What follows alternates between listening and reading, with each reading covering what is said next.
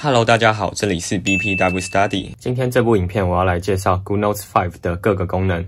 如果你是还没有入手 GoodNotes 5，或是想要更深入了解怎么使用的话，就可以好好的看完这部影片，相信对你未来使用一定很有帮助。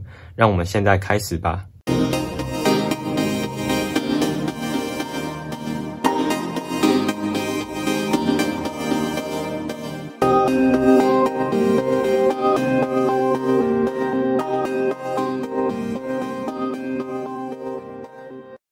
GoodNotes 5现在在 App Store 的售价是两百七十元，iPhone 和 iPad 它只要付一次钱就好了。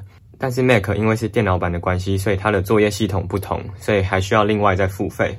好，我们开启 GoodNotes。GoodNotes 有三个特点让我非常喜欢。第一个是它搜寻的功能，不只是搜寻档案名称，它连手写的内文都可以查得到，和 Line 的聊天搜寻功能一样方便。假如说你突然有一天有某个观念你忘记了，搜寻之后你马上就可以找到它所在的页数，是不是超方便的？啊？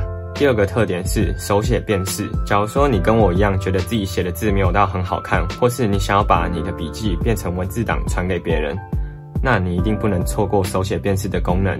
用套索功能把你需要的字圈起来，然后点选转换之后，它就会变成文字档。如果辨识失败的话，你也可以自己用打字来修改，然后修改完之后再把它复制到你你想要的地方就可以了。第三个特点是标签页，你可以在上方自由选取任意的文件，而且可以直接把它拖拉下来做荧幕分割。好，接着来一一介绍下面的功能吧。首先是新增笔记，非常简单，你只要按下这个加号，它就会出现七个选项。笔记本可以自由设定封面，还有纸张的外观和颜色。Quick Note。省去笔记本的第一步骤，它可以直接开始写笔记，然后写完之后再决定是否储存。同样的，快速点两下也可以新增 Quick Note，汇入，从平板中的档案汇入笔记，扫描文件，把需要扫描的文件放在视窗前，会自动帮你找到文件的范围。介绍完新增笔记之后，我们就可以开始来做笔记了。先来介绍一下工具列。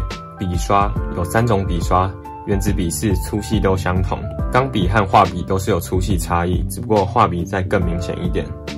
下方有一个手写笔和手掌防误处，因为我自己是左撇子，所以我会把书写姿势这边调到左边。右半边可以调整粗细，还有颜色。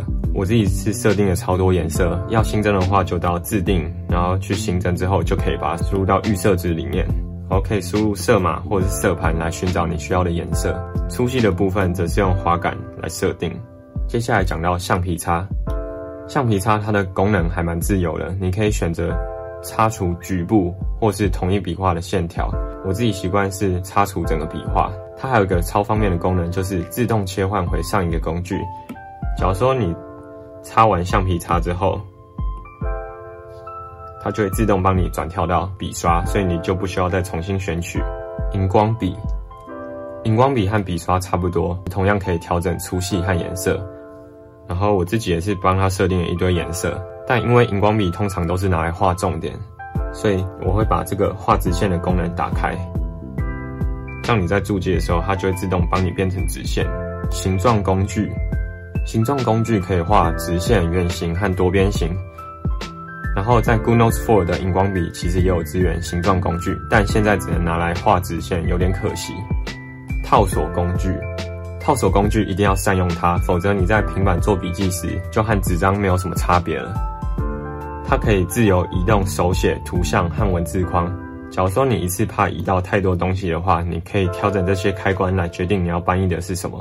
将物件套索之后，就可以选举你要调整大小，或是把它复制贴上等。这个套索最特别的地方就是它可以支援局部荧幕截图，这样的话就不需要用内建的截图，然后还要再做裁切。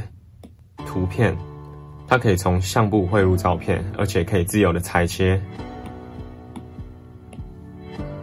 有分为矩形的裁切，还有自由的裁切。如果要自己做 GoodNotes 的剪贴簿，一定要善用这个功能。相机相机的功能其实就没有什么好介绍，它就是拍照之后会变成图片，然后跟图片一样也可以做裁切。文字，假如说你想要把 Good Notes 当做文件编辑的工具，那绝对不能少了这个文字功能。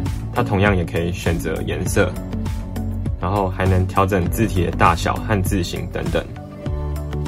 打完字之后，它就会形成文字方块，再使用套索功能让它去该去的位置就可以了。简报笔，如果是报告或是解释的时候，就可以用到这个简报笔，适合老师讲课使用。视窗，如果不想每次写字的时候都要放大缩小，那视窗功能就可以解决，它可以帮你局部放大来写字，而且它在你写字的过程也会自动往前，也可以调整它的移动范围，让你写笔记的时候可以更固定，而且更有效率。接着介绍最上面这排的功能列，首先是页面缩览图。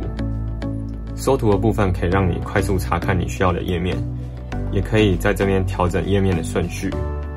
收藏集可以让你储存你觉得是重点的页面。假如说我按这个符号按下去之后，它就会加入到收藏集中。然后你回到首页的收藏集也可以看到它。最后一个是大纲，可以输入每个章节的标题，让你寻找时可以更快速。再是搜寻，搜寻和刚刚特点中所说的搜寻其实是差不多的，只不过这个是在这个笔记里面的搜寻，而不是所有档案来搜寻。再是分享，假如说你要把笔记拿去列印的时候，就需要先把它输出。我自己习惯是会输成 PDF 档，然后再把它存到 Google 云端硬碟里面。更改档名，点一下就可以修改档名。同时，它也会告诉你这个文件的资讯，也可以把它移动到其他的资料夹。添加页面可以通过卷动页面来新增下一页，或是直接按新增页面钮，可以选择目前的范本或是其他种类。阅读模式，假如说你只是单纯阅读，就可以开启这个，它可以隐藏工具列，然后在换页的时候也只需要点最旁边就能够换页。更多。它是少数可以改变卷动方向的笔记程式，看你是想要用 PDF 的卷动方式，或是像翻书的的水平卷动都可以调整。在文件编辑设定的部分，它可以调整工具列的位置，但我自己觉得放在上面是比较自然的。好啦，以上就是对 Google Notes 5功能的逐一介绍啦。如果你对哪些单一功能有感到疑问，欢迎在下方留言，我可以对它做更详细的介绍哦。如果你喜欢我的影片的话，请按赞加分享，并记得订阅我的频道哦。最后，不要忘记开启小铃铛，以获得之后更多的资讯。